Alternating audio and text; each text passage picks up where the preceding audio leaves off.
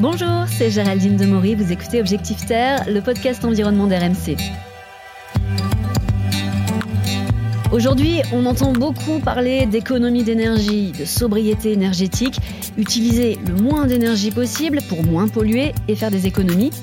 Mais si la solution était plutôt d'utiliser une source d'énergie différente, une énergie qui nous permettrait de garder un mode de vie moderne sans abîmer la planète, eh bien, c'est la promesse de l'hydrogène. Imaginez un petit peu une voiture qui roule sans produire la moindre pollution, juste quelques coups d'eau.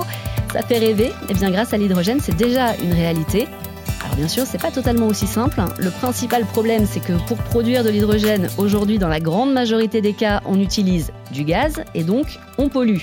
Produire de l'hydrogène vert, donc sans pollution, c'est possible, mais ça coûte très très cher et très peu d'entreprises dans le monde s'y sont essayées. Objectif Terre, un podcast RMC avec Géraldine Demory. Mathieu Guéné, bonjour. Bonjour. Alors vous êtes le fondateur et PDG de Life, une entreprise nantaise pionnière de l'hydrogène vert. Alors tout d'abord, l'hydrogène, c'est peut-être une des énergies les moins bien connues du grand public. Est-ce que vous pouvez très simplement nous expliquer qu'est-ce que c'est? Oui, l'hydrogène, c'est un gaz. Et ce gaz, il n'existe pas dans la nature.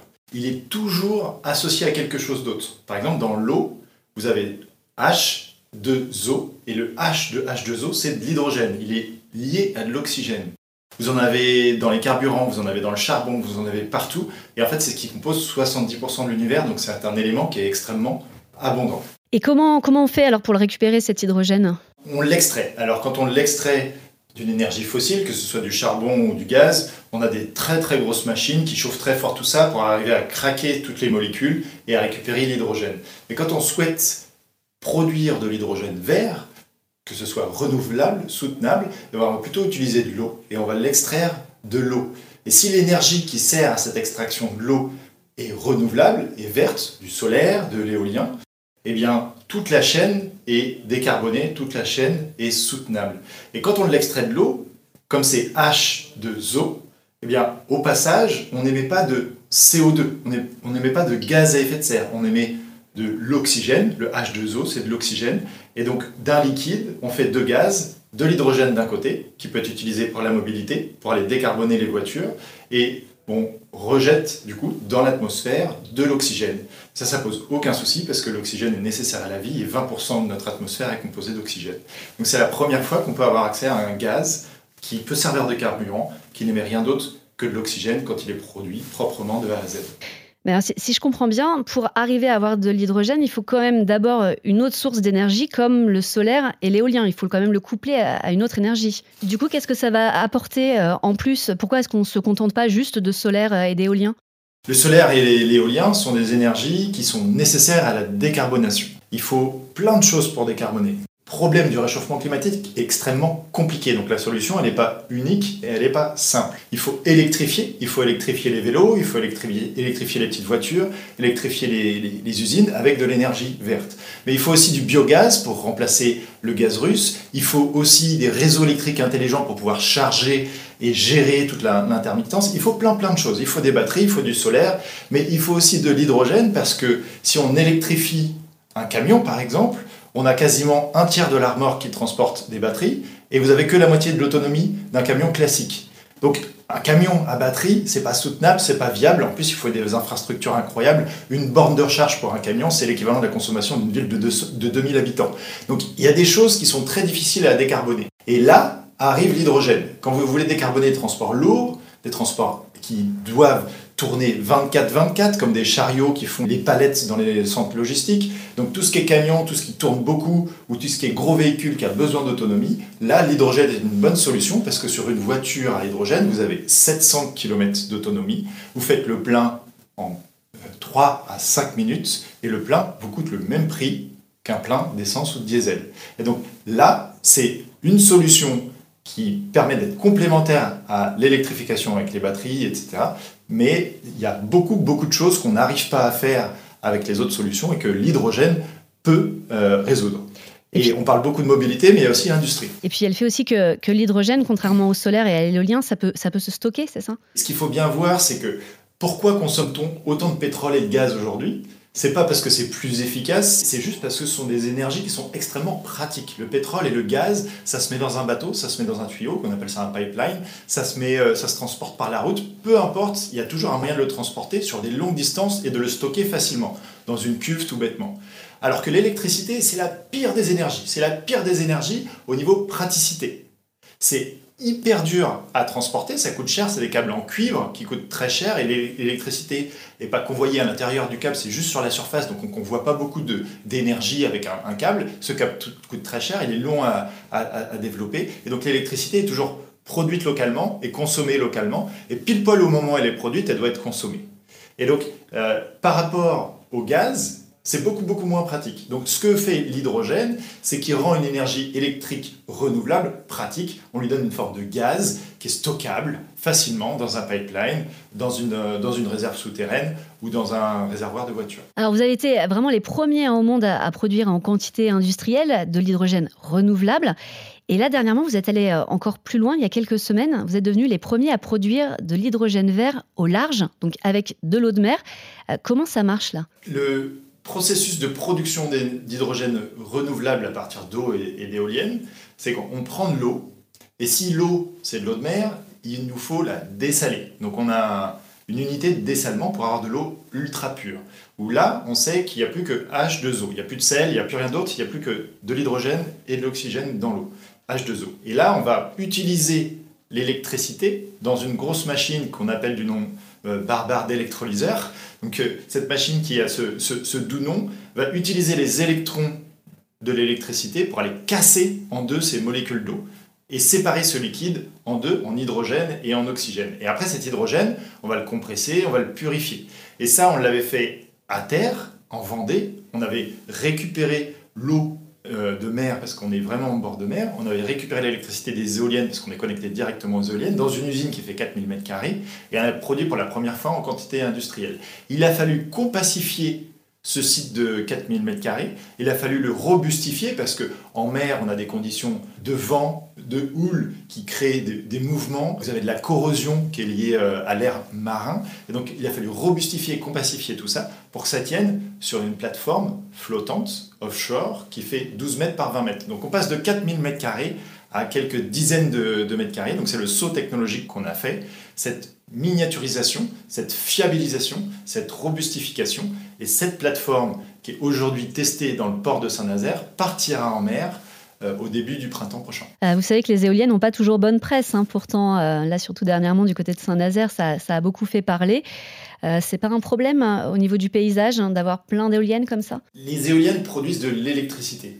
Et c'est cette électricité, comme je vous le disais tout à l'heure, elle est compliquée et chère à transporter. Donc on ne peut pas faire des éoliennes trop loin des côtes. On parlait de Saint-Nazaire, le champ d'éoliennes de Saint-Nazaire qui a été inauguré, il n'est pas très loin des côtes, il a une vingtaine de kilomètres des côtes. Pour vous donner un ordre de grandeur, la ligne d'horizon quand vous êtes au bord de la mer, elle est à 50 km des côtes. Donc là, les éoliennes, on les voit bien. Et pourquoi on les fait près des côtes? Parce que l'énergie est très chère à, transporter et parce qu'il y a les, les fonds marins.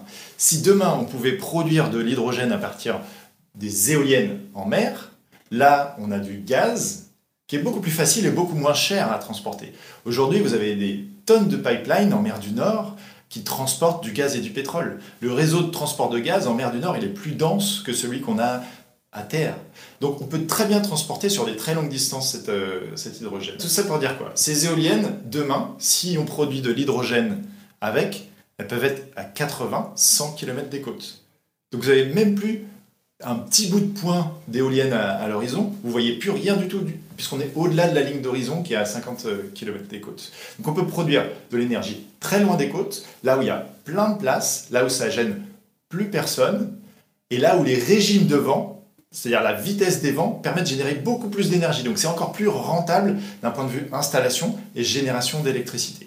Donc il y a tout à gagner à développer cette euh, technologie de production d'hydrogène en mer à partir d'éoliennes en mer parce qu'elles pourront être beaucoup plus loin et on les verra même plus de la côte. Et pour la vie marine, pas de problème Alors ça c'est une très très bonne question. Vous savez qu'aujourd'hui il y a beaucoup de pêcheurs et il y a beaucoup de pêcheurs qui utilisent des chaluts, qui, des très gros chaluts qui raclent les fonds marins et qui récupèrent tout sans distinction. Les éoliennes empêchent ces chaluts de passer. Et donc ce qu'on a vu sur les dernières études en Belgique, c'est que euh, qui a été un des premiers pays à, installer euh, des, des, éoliennes, c'est que au début les poissons fuient à cause des bruits de l'installation, puis après ils reviennent coloniser euh, ces pieds d'éoliennes, et ça fait des havres dans lesquels ils peuvent grandir à l'abri des grands coups de chalut. Donc on a quand même intérêt à prendre soin de nos océans, parce que euh, sur les dernières euh, années, on a quand même beaucoup, beaucoup, beaucoup surpêché, et donc la, la ressource des océans est quand même très importante pour la vie. Alors, sur le papier, l'hydrogène, ça a l'air top, mais aujourd'hui, il y a quand même quelques limites. Il y a deux choses qu'il faut euh, comprendre effectivement pour permettre le déploiement de l'hydrogène. L'hydrogène aujourd'hui, c'est équivalent aux voitures électriques d'il y a 10 ans, de 2012. Vous avez peu de modèles et ils sont chers et vous avez peu de bornes de recharge. La borne de recharge d'une voiture à hydrogène, c'est l'équivalent de ce que vous avez sur une station-service en euh, distribution de GPL. Vous voyez, vous avez un pistolet, qui est un peu à l'écart des autres, qui vient se clipser sur la voiture, vous appuyez sur le bouton vert et ça, remplit la, voiture. Donc c'est sur une station-service classique, c'est un totem de distribution à côté des, euh, des autres. Et eh ben il y a très très peu de stations-service qui sont équipées de ce totem de distribution, de ce point de distribution euh, d'hydrogène. Donc il faut qu'il y ait de plus en plus de stations-service. Mais il n'y avait pas de stations-service parce qu'il n'y avait pas d'hydrogène, et encore moins du renouvelable et encore moins à prix compétitif. Donc ce que Life démontre, c'est qu'il est possible de produire en grande quantité, quantité industrielle, c'est la première qu'on a faite, quantité industrielle, de l'hydrogène à prix compétitif, le rendre disponible et qui permet, venez euh, sur la ville de La Roche-sur-Yon où il y a la première station de recharge, qui permet de faire le plein pour le prix d'un plein euh, classique. Donc ça, on est en train de le résoudre. La disponibilité de l'hydrogène écologique, renouvelable et pas cher. Donc ça, ça c'est notre boulot. Mais après, il faut que les stations-service s'équipent et que les véhicules baisse de prix. Parce qu'aujourd'hui, un véhicule à hydrogène, c'est deux fois le prix d'un véhicule classique. Donc c'est pour ça que je vous dis qu'on est vraiment sur la voiture électrique d'il y a 10 ans. Pourquoi euh, il y a eu une baisse drastique du prix des voitures électriques? C'est parce qu'il y a eu une production en masse, qu'il y a beaucoup plus de concurrence. Et c'est ce qui est en train de se passer sur l'hydrogène, c'est que aujourd'hui les véhicules sont vendus à quelques milliers d'exemplaires, comme les voitures électriques il y, a, il y a 10 ans. Et ensuite, elles vont passer à quelques dizaines, centaines et millions d'exemplaires. Et là, on aura un prix équivalent à une voiture classique. Donc il faut deux choses, que les stations s'équipent et qu'on vende de plus en plus de voitures pour que les prix baissent. Oui, ça va vraiment exploser, sans nous se développer dans, dans les prochaines années. Euh, est-ce que c'est dangereux? L'hydrogène, c'est un, gaz. Euh, donc euh, oui, c'est dangereux. C'est dangereux comme le propane, comme le butane, comme l'essence. Les, les, vapeurs d'essence sont, sont dangereuses. Donc c'est euh, c'est un gaz qui est explosif et donc il faut absolument gérer la sécurité autour de, l'hydrogène. Il faut savoir qu'aujourd'hui, vous avez des voitures qui roulent sur nos routes, qui sont homologuées.